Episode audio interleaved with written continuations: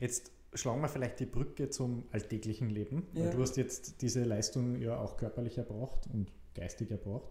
Und ähm, sehr viele Menschen sind ja auch vor Herausforderungen. Und du bist ja jetzt auch in, in einem anderen Leben, also Mhm. ähm, nicht mehr im, im Spitzensport ähm, kämpfen tätig, sondern äh, in ganz vielen anderen Tätigkeiten. Ja. Wie sehr hilft dir das, was du damals gelernt hast, jetzt in all deinen vielzähligen Berufen? Also enorm. Ich glaube, dass der Spitzensport oder auch der Leistungssport halt eine ganz wichtige Lebensschule ist. Und das Interessante ist wahrscheinlich, dass du von Niederlagen, ähm, also für mich, glaube ich, ist es einfach wichtig, dass man aus Niederlagen halt mehr mitnimmt, als wenn Mhm. du nur ständig oben am Stockerl bist. Ja. Mhm.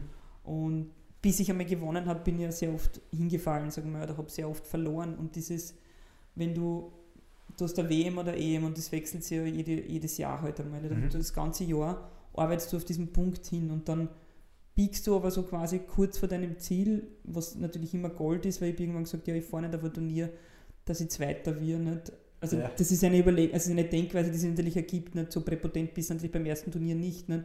aber irgendwann einmal, wenn du schon mal mehrfach Weltmeister warst, dann fährst du dort nicht mehr hin, dass du Dritter wirst oder Zweiter wirst, sondern für die ist ganz klar, du wirst gewinnen. Ähm, aber das Ziel ändert sich, weil nur die Medaille ist zu wenig, sondern es, es geht um die, wie erlebe ich das dort, mit welcher Qualität. Ja. Schön, dass du in den Anima Mentis Podcast hineinhörst, dem Podcast für echte mentale Stärke. Und heute habe ich wieder einen ganz besonderen Gast für dich. Sie ist eine Spitzensportlerin. Ähm, sie hat mit 15 zu trainieren begonnen, hat dann ihre Ausbildung gemacht. Mit 26 hat sie dann eigentlich wirklich entschlossen, sie will das angehen. Und ja, dann ist es auch richtig erfolgreich worden, Jahr für Jahr. Eigentlich viele Titel dabei abgesandt und viele Titel, mehrfache Weltmeisterin, Europameisterin, Staatsmeisterin im Kickboxen. Und nicht nur den Spitzensport, den sie nachher auch ähm, in dieser Weise nachher verlassen hat, ähm, hat sie zur Perfektion gemacht, sondern auch ihr jetziges Leben. Weil sie ist gefragte Keynote-Speakerin, sie und wie sie mir heute erzählt hat, ist sogar im Krisenstab. Ich glaube, das wird sie uns ähm, noch erzählen, ähm, was sie da genau macht. Ähm, und vereint die Parallelen so zwischen Sport und Geschäftswelt. Es freut mich wirklich, dass du da bist, liebe Nicole Trimmel. Ja, danke für diese wahnsinnig tolle Beschreibung meiner Persönlichkeit. Also, du kennst es besser als ich. Also, Ja, wir, wir haben mich natürlich informiert, logischerweise. Ähm, aber ja, ich meine, so eine Karriere kommt ja nicht von irgendwoher, sondern ist ja viel Arbeit. Vielleicht nimm uns so mal ein bisschen mit. Weil achtfache Weltmeisterin und etliche Titel, die du da äh, erreicht hast. Was ist dein Erfolgsrezept gewesen? Naja, es beginnt halt alles irgendwo mit einem Traum, sage ich mal, und die Träume verändern sich natürlich im Laufe der Zeit. Und äh, das Witzige ist, ich habe eigentlich nie vorgehabt, einen Wettkampf zu bestreiten. Ich wollte eigentlich immer einen Kampfsport lernen. Also Ja. ich habe immer gesagt, schon als Kind, ich will einmal einen schwarzen Gürtel haben, weil mir einfach der Kampfsport, also eh aber dieses Traditionelle, sprich diese Kung-Fu-Filme oder die Shaolin-Mönche. Äh, mich hat das einfach so fasziniert, äh, welche Präzision diese Bewegungen haben und was man eigentlich mit dem eigenen Körper machen kann. Mhm. Und auf der anderen Seite war auch so diese Philosophie, die tatsächlich hinter dem traditionellen Kampfsport steckt, ist eigentlich so dieses Körper und Geist im Mhm. Einklang zu bringen. Und wenn man sich diese, diese zum Beispiel gerade einmal, nehmen wir mal her so ein Beispiel, einen Shaolin-Mönch anschaut, dann ist ja dieser Wahnsinn, was das eigentlich für ein in sich ruhender Mensch ist. Also das ist total faszinierend. Und das war auch das, was mich eigentlich als kleines Kind eigentlich schon fasziniert hat. Für ein Mädchen wahrscheinlich eher untypisch, ja, man hätte jetzt eher den Puppenwagen vermutet, ja. Ähm, für mich waren es halt eher die Kung-Fu-Kämpfer oder Karate-Kämpfer. Und ja, dann hat es viele Jahre gedauert, aber man hat halt immer irgendwo ein bisschen den Fokus dorthin. Und ich bin wirklich beim älteren Bruder, der ist drei Jahre älter und wir haben eigentlich Mhm. wirklich alle möglichen Sportarten ausprobiert und waren aber nie bei einem Verein, sondern wir haben wirklich so dieses klassische polysportive ja, Großwerden genossen. Also jeder Sportwissenschaftler wird heute sagen, super, danke. Ähm, von dem profitiere ich natürlich heute noch. Und erst wie dann eigentlich in der Hauptschule war, habe ich dann mehr oder weniger mal den Weg zum Kampfsport ähm, gefunden und habe dort einmal so einen Selbstverteidigungskurs gemacht für Mädchen damals. Ja. Und da ist halt so ein Gestandener eben dort gewesen, hat einen, einen, einen weißen Kimono und meinen schwarzen Gürtel getragen. Ja. und das war jetzt ein bunter Mix aus, weil da geht es ja um reine Selbstverteidigung. ähm, ein bunter Mix aus verschiedenen Kampfsportarten. Aber mir hat das einfach voll taugt und ich wusste, okay, in diesem Metier fühle ich mich wohl. Ja. Und in derselben Schule habe ich dann eigentlich ähm, einen Kickbox-Kurs gestartet, einige Jahre später. Mhm. Und habe einfach zu meiner Kollegin damals gesagt, okay, das probieren wir jetzt einmal, melden wir uns einfach einmal an, das ist ein Anfängerkurs. Ja. Ja. Und ja, ich bin dort rein und habe sofort, ist irgendwo diese Flamme, also das Feuer ist irgendwo entfacht gewesen. Und wie gesagt, ich habe eigentlich nie vorgehabt, einen Wettkampf zu machen. Ja. Und mein Trainer, mein damaliger Trainer, hat aber natürlich auch das Talent äh, sofort gesehen und irgendwie noch gesehen, dass ich motiviert bin. Mhm. Und der hat damals eigentlich schon alle möglichen Trainerausbildungen gehabt, war damals Ausbilder beim Bundesheer, also da war ich wirklich in guten Händen, ja. Und ja, der hat mir für die ersten Wettkämpfe halt vorbereitet und gesagt, okay, du fährst jetzt einfach einmal mit und probierst das. Mhm. Und so war es dann danach, es war glaube ich so eine Jugend- oder Junioren-Staatsmeisterschaft und ich kann mich noch genau erinnern, die haben halt aufgerufen, wie es halt bei so einem Turnier ist und das lernt man halt nur im Turnier, es wird irgendwas verschoben, es gibt im Kampfsport so selten einen wirklich äh, fixen Zeitplan, dass man sagt, genau um 10 Uhr ist der Kampf, also zumindest nicht im Turnier geschehen, sondern Ja. da ist dann halt, da waren wir um 9 Uhr oder, um, ja, oder erst um 15 Uhr, ja. also dem, damit muss man lernen umzugehen und eben auch bei meinem ersten Kampf war es so, und ich habe damals eine, auch eine Anfängerin gehabt, das war natürlich ein Vorteil und die sind halt eben untypisch aufgerufen worden und die war nicht einmal noch gescheit angezogen, wieder aufgewärmt. Und habe es aber dann früher zur Matte geschafft, quasi als, als meine Gegnerin und die war dann natürlich noch aufgelöst und ich habe siehe da diesen ersten Kampf halt gewonnen. Ja. Kann leider nicht sagen, ob es wirklich die technische Überlegenheit war, aber die war halt einfach noch nervöser und hat halt einfach die Nerven geschmissen. Ja.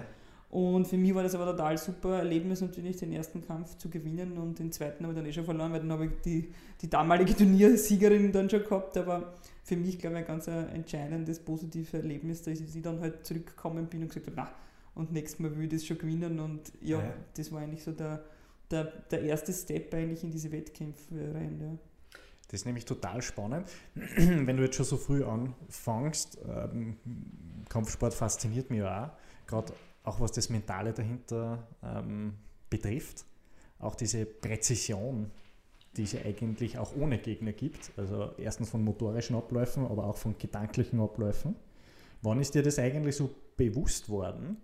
Ähm, erstens, wie sehr durchdacht es ist und was das auch mit deinem Geist machen kann. Ich glaube, das ist wirklich eine innere Einstellung, weil es gibt halt nach wie vor einfach Menschen, die halt einfach einen Kampfsport mm, machen wollen, aber ihn eigentlich nicht wirklich von der Picke auf lernen wollen. Also der Mhm. zieht sich halt einfach Handschuhe an und haut halt irgendwo dagegen. Ne? Und das hat aber eigentlich nichts mit dem, mit dem Kickboxen zum Beispiel zu tun oder mit der Kampf, weil es einfach viel mehr braucht. Ja. Mhm. Es, äh, es geht bei jedem, ähm, es gibt so, einen, so eine Aussage, Repetition is the mother of skill. Mhm. Also wenn du irgendwas hunderttausend Mal geübt hast, dann verstehst du eigentlich ja erst nach dem hunderttausendsten Mal, was eigentlich damit gemeint wird. Ja. Mhm.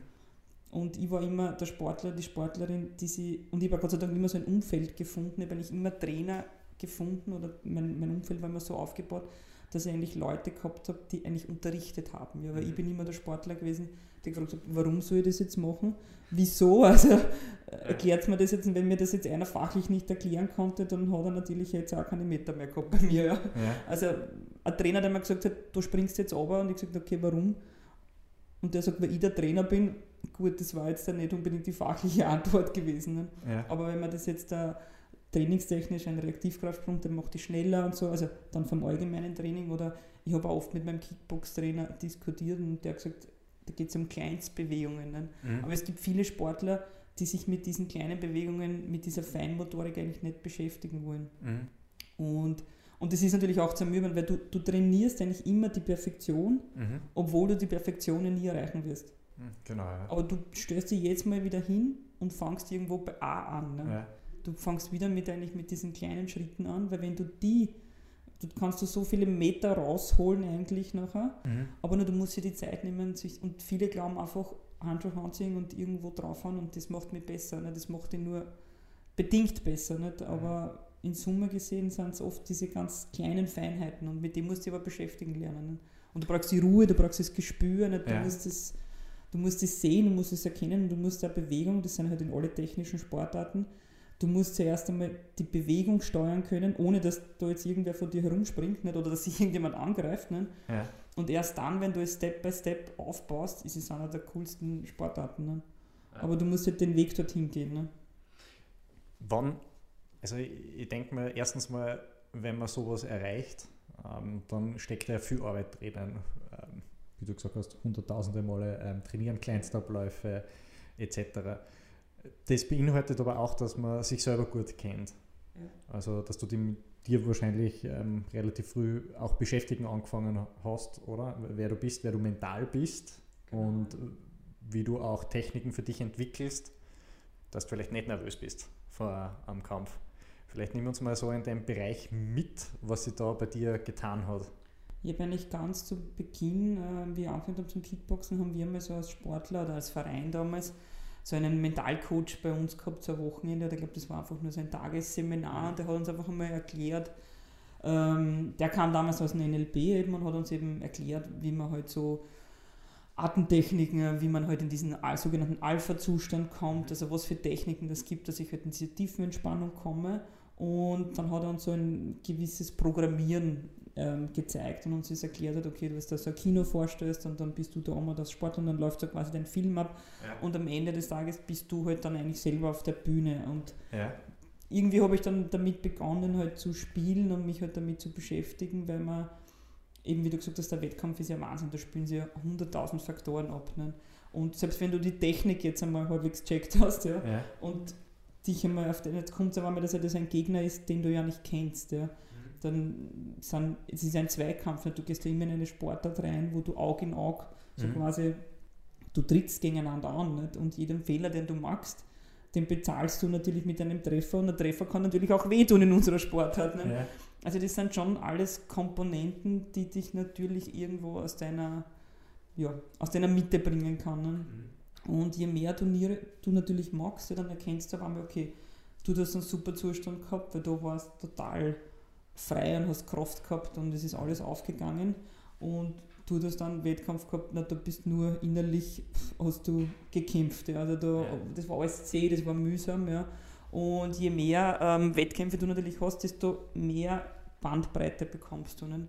Und irgendwann fragst du dich natürlich, wie kriegst du eigentlich diesen super genialen Zustand, wo du da drin stehst und eigentlich unzerstörbar bist und dir eigentlich alles so locker von der Hand geht ja. und so eine Leichtigkeit drin hast, dass du sagst, es ist eigentlich wurscht, wie viele Runden du da kämpfen musst. Ja. Und du hast einfach so einen Spaß und du spürst keinerlei Belastung und du bist einfach unschlagbar. Ja. Und wie bist du zu dem Zustand gekommen?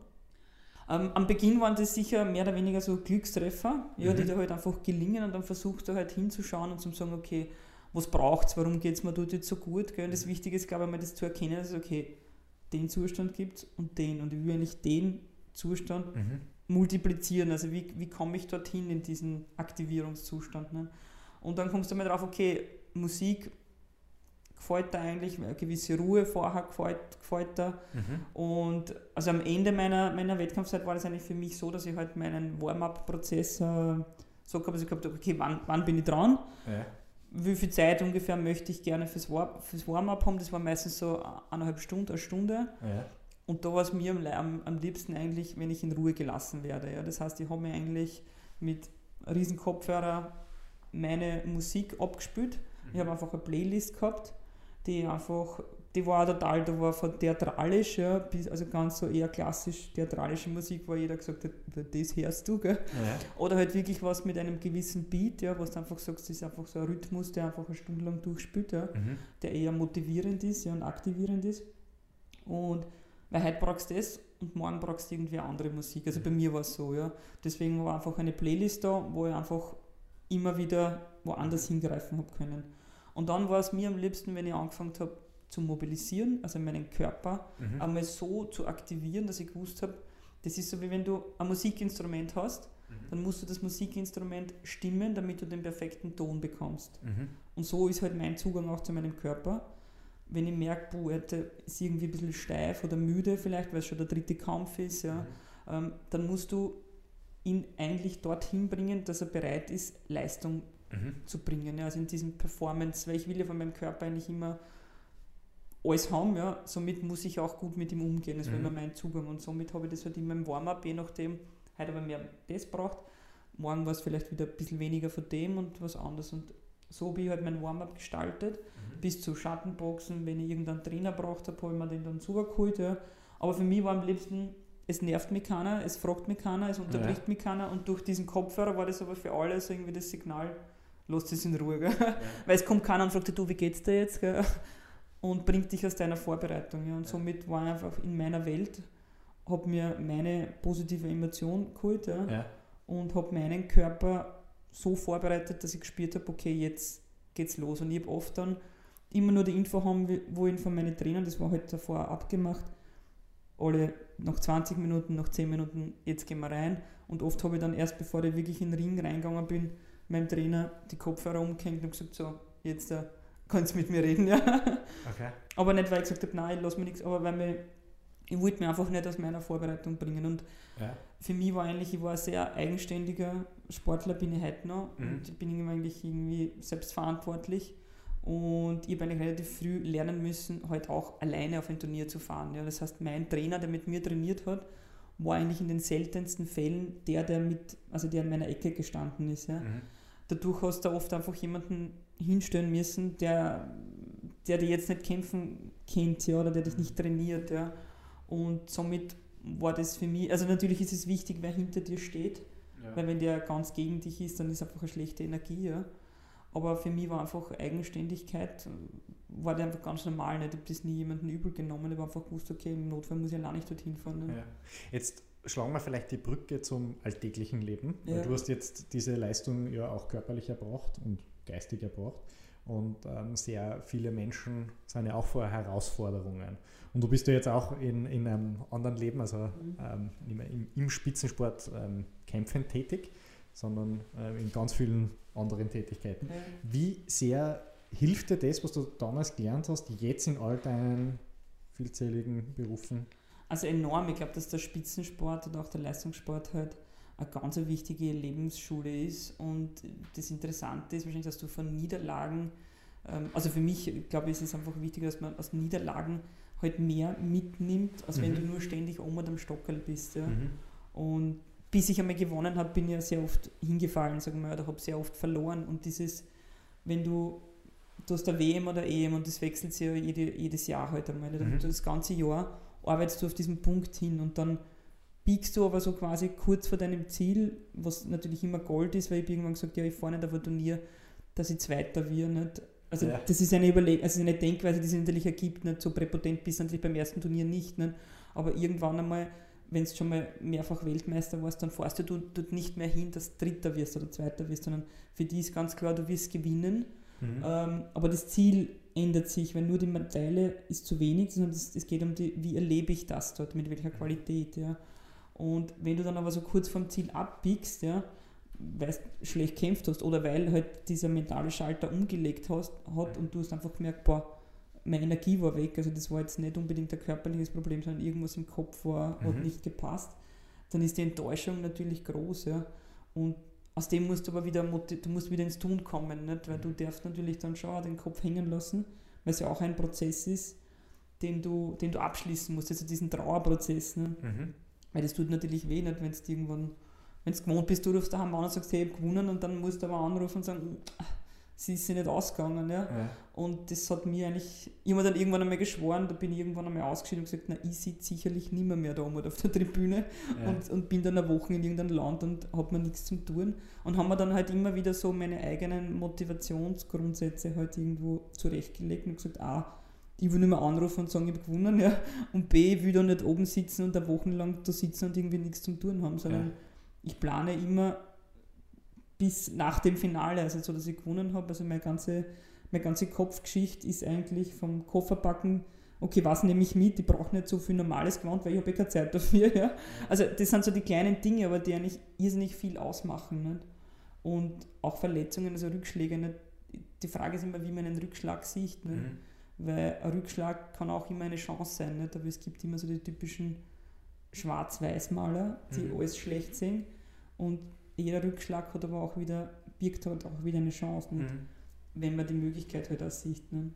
Wie würdest du jemandem den Tipp geben, für die war das klar, was dein Ziel ist und wo mhm. du hin willst und ähm, deswegen bist du wahrscheinlich immer wieder aufgestanden und hast gesagt, okay, durch die Phase gehst du durch, das war nicht so ähm, gut wie eine Schleiwand, ja. aber du weißt jetzt wieder, wo du hingehst. Ja. Jetzt gibt es natürlich viele Menschen, die ihren, ihren Fixstern nicht gefunden haben, in welche Richtung sie genau ähm, sie aufrichten sollen wieder. Mhm. Mm, vielleicht so die Frage an dich, nachdem du das ja für dein Leben gefunden hast. Ähm, mhm. Damals war es klar, was dein Fixstern ist. Ja. Ist es jetzt auch klar, was dein Fixstern ist? Also nicht mehr so, ähm, also aktuell sagen wir so, jetzt nicht so hundertprozentig äh, fokussiert, ja, mhm. weil ich sage einfach natürlich, äh, man will einfach ein bisschen hinschauen, was macht dann Spaß. Mhm. Und was, was glaube ich ja jeder, was sehr wohl irgendwo wahrnimmt oder spürt, ist, wo, wo hat er Kraft, ja. Mhm. Wenn man über Dinge spricht oder wenn man irgendwas tut und man merkt, da war man, boah, da kommt so eine irre Kraft, ja. Wurscht, wie man das wahrnimmt, das wird ja jeder wahrscheinlich ein bisschen anders wahrnehmen, ne? Aber das ist schon mal ein gutes Zeichen. Und ich glaube immer, wenn man was tut, ja, was einen Spaß macht, ja, dann mhm. ist das auch immer ein, ein richtiger Weg. Nicht? Weil ich glaube, da muss man einfach ein bisschen neugierig sein. Mhm. Ähm, vor allem, wenn man nicht weiß, äh, weil das ist immer das Problem, nicht? wenn man kein Ziel hat, dann irrt man immer so ein bisschen herum. Nicht? Ja. Und, und ich glaube, da muss man, wenn man ein Ziel sucht, ja, muss man ein bisschen schauen, wo, wo ist einmal die Stärke, nicht? Wo, wo, was macht mir Spaß und im Notfall halt auch mal aufschreiben, nicht so, hey, wie, wie schaut mein Traumjob aus oder wie schaut mein, wo möchte ich in 20 Jahren sein? Nicht? Oder umgekehrt, wenn ich 90 bin und ich schaue auf mein Leben zurück, was möchte ich eigentlich gern dort sehen? Nicht? Vielleicht ja. einmal diesen Fokus einmal also aus einem anderen Blickwinkel zu betrachten. Ich glaube, das ist auch eine ganz spannende Geschichte mal. Vielleicht zu dem Punkt zurück, weil du, wenn du etwas gefunden hast, wo du hingehen willst, also in dem Fall das Sportliche, was für dich klar war, und dann plötzlich warst du, also plötzlich ist ja nicht, aber du warst ja irgendwann musst du aufhören. Ja. Also das kannst du ja nicht machen, eigentlich bis zur Pension, jedenfalls nicht auf dem ja. Level. Jetzt kommst du aus dem raus und musst da eigentlich wieder das neue Ziel finden. Vielleicht konkret, wie hast das du gemacht? Weil ich kann mir vorstellen, dass da sehr viele auch gedankliche Hindernisse plötzlich da sind. Ich glaube einmal der ganz, ja, ja, ich glaube der ganz entscheidende Punkt ist, was man gerade bei Sportlern oft sieht, weil es gibt welche, die schaffen den Absprung ja. und es gibt welche, die krebsen dann ewig herum und, und zerstören sich eigentlich das, meiner Meinung nach, was sie, was sie gehabt, gehabt haben, weil die haben Erfolge gefeiert und irgendwann einmal bist du halt, also ich hätte schon noch ein paar Jahre kämpfen können, ja, mhm. ähm, auf, auf Top-Niveau, aber für mich war einfach diese innere Flamme, mhm. die brennt natürlich immer für meinen Sport, die wird immer da sein, gell? aber ich habe einfach gemerkt, für den Wettkampf mhm. wird sie, brennt sie nicht mehr so, so, so lichterloh, ja? sie wird ein bisschen kleiner und dann kommt so ja. diese Überlegung, naja, in einem Finalkampf musst ja du immer bereit sein, über das Limit zu gehen, wenn du gewinnen willst. Und irgendwann denkst du, naja, lass die andere vielleicht gewinnen. Und das ist aber auch nicht mein Naturell. Ja? Mhm. Und somit habe ich dann für mich entdeckt, okay, es wird Zeit, oder ich habe Lust auf was anderes, auf was Neues. Und das ist aber auch ein Prozess, mhm. weil wenn ich das am Anfang gesagt habe, hat das eigentlich innerlich wehgetan, weil das irgendwie so ein Trennungsschmerz irgendwie war. Und das hat einfach eine Zeit lang gebraucht, bis man sich dann neu orientiert. Nicht? Weil auf einmal, ja, magst du ein Abschiedsevent und irgendwie ist eigentlich recht cool, und auf einmal stehst du da und hast viel Zeit. Ja. Mhm. Und das war so witzig, weil viele Leute haben gesagt, na was machst du jetzt, wenn du jetzt nicht mehr, mehr trainierst? Und gesagt, na das wird nie passieren, ja, weil das Training ist immer Teil meines Lebens.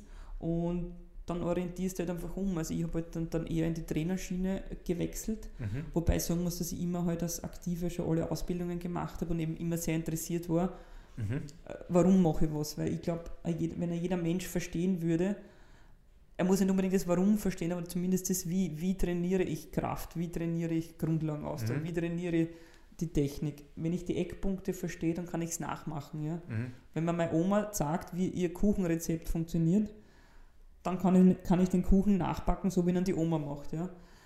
Weil dann hat sie mir das angelernt. Nicht? Und ja. ich denke mir, ähm, ich kann mich selber am besten trainieren. Ja? Und für mich war dann halt eben sofort dieser Wechsel da, dass ich gesagt habe, okay, jetzt wechsle ich die, die Seiten und gehe eigentlich halt auch in diese Trainerschiene ja, mhm. und arbeite mit Leuten, was natürlich enorm spannend ist, weil ähm, du auf einmal ganz andere Leute vor dir hast, die ganz anders agieren. Also für mich ein riesen Lernprozess, weil ich mhm. natürlich am Anfang als Sportler nicht, der alles selber checkt hat, stehst du auf einmal vor Leuten, die, die einfach, ja, ich will das machen, aber der ganz anders denkt nicht und du gehst halt von ja. dir aus und das war für mich auch ein spannendes Erlebnis. Ne? Aber ich glaube, jeder muss sich halt, äh, natürlich, es gibt Sportler, die halt auch in dieses Loch fallen, ja, vielleicht, und dann auf einmal so Karriereende. Ähm, ich bin immer mehr das, was ich bin. Nein, das hast du trotzdem. Ich glaube, das ist, glaube ich, wichtig, dass man erkennt, dass seine, die Erfolge bleiben ja. ja. Sie, sie rücken natürlich irgendwann in den Hintergrund vielleicht. Ne? Wenn man sagt, ja, das ist schon jetzt so lange her, nicht? aber das macht ja dich als Persönlichkeit aus. Ja? Mhm. Und die Erfolge werden immer auf deiner, auf deiner Lifeline bleiben, weißt Mhm. Und alles, was du dort mitnimmst, das ist ja, das ist da, ja.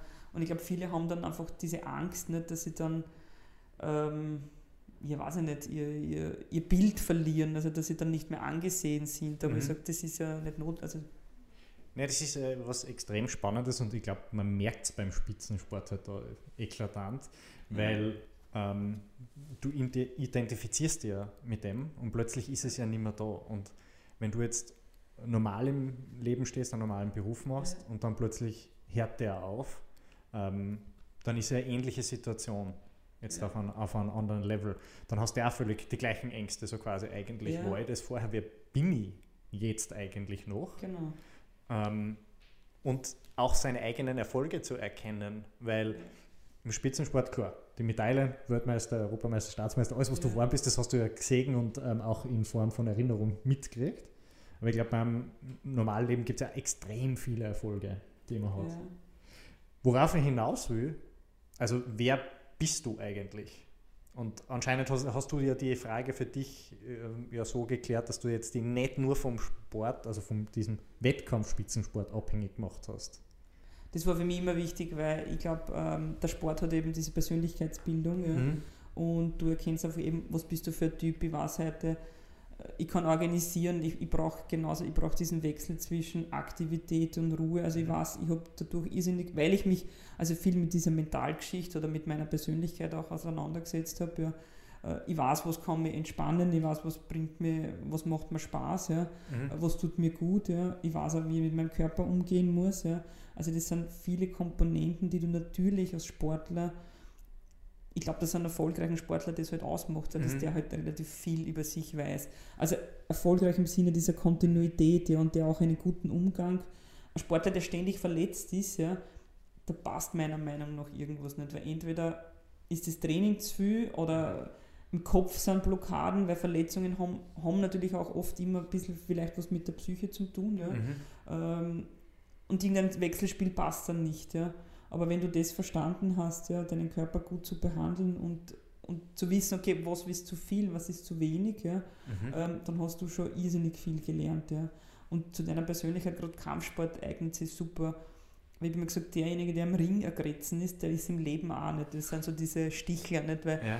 wenn du jetzt ein, ein ruhiger Mensch bist und, und zurückgezogen, na, dann wirst du halt im, im, im Ring jetzt kein, kein aggressiver Kämpfer sein. Ja? Was man nicht muss, ja, weil ich, wenn, ich, wenn ich mich vergleiche, ich war sicherlich immer eine, eine faire Kämpferin, ja, die eine irrsinnige Physis gehabt hat, eine gute Technik. Ja. Mhm. Ähm, ich war nie auf aggressiv irgendwo hingegangen, also ich so, wie man so oft im Fernsehen, schlage ich dich um. Also für mich total äh, also unbrauchbar. Ja. Aber wenn ich reingegangen bin, hat man gemerkt mit einer Präsenz, dass ich den Ring betreten habe. Also ich habe andere Komponenten gespielt, ja. Aber ohne irgendwie arrogant zu sein. Oder, und, und das meine ich, das ist deine Persönlichkeit, die du dort auch widerspiegelt. Aber ich glaube, das ist ja auch das, das Schöne am, am Kampfsport, dass die wenigsten das wirklich ähm, in, einer, in einem hohen Level haben, zur Ja. Perfektion führen, das am wenigsten ausspielen müssen. Also Nein, nicht, das weil- auch wissen, dass das auf das nicht ankommt. Im Prinzip ist es so cool, weil du gehst in einen Kampfsport, also du gehst in den, der Kampf beginnt ja immer schon, bevor du eigentlich, bevor der da drinnen sagt, Jake Hands, da, hat, da spülen sie ja psychologisch so viele Dinge ab, du gehst den Ring zu, wie du fixierst, du, Ja. du, du sprichst ja mit deinem Körper, ja. Mhm. Und wenn du da reingehst, sagst du deinem Gegenüber, wenn es die Linie überschreitest, dann krocht ja. Aber einfach mit, dem, mit deiner Ausstrahlung. Und das ist halt was, was, grad, was ich beim Kampfsport einfach so genial finde. Nicht? Dieses Lesen des Gegenübers, nicht? und du hast sofort, ich habe da sofort innerhalb von Sekunden sagen können, okay, das wird jetzt da ganz schön anstrengend, ja. Weil, oder okay, das wird jetzt da äh, Gemeindewiesen, das klingt immer gut, weil ich immer gesagt, Ja. ich habe immer, ich hab immer gute Gegnerinnen gehabt, Gott sei Dank. Ja. Und ich habe jahrelang eine Russin im Finale gehabt und äh, die war immer sehr gefürchtet, nur bei mir ist halt nicht durchgekommen. Ja. Und ich habe immer gesagt, das, das genial. Wenn du die Weltbeste werden willst, dann musst du dich mit den Weltbesten messen. Ja. Mhm. Also ich hätte mir nie für irgendeinen Profikampf irgendeinen ja, Fallobstgegner geholt, um mich zu profilieren, weil das wäre mein eigener Anspruch, Mhm. wäre das nicht gewesen. Ja. Ich wollte immer gegen die Besten kämpfen, weil nur damit kann ich ja besser werden. Ja. Weil wenn ich gegen einen schlechteren kämpfe, kämpfe ich oft genauso schlecht. Ja. Ja.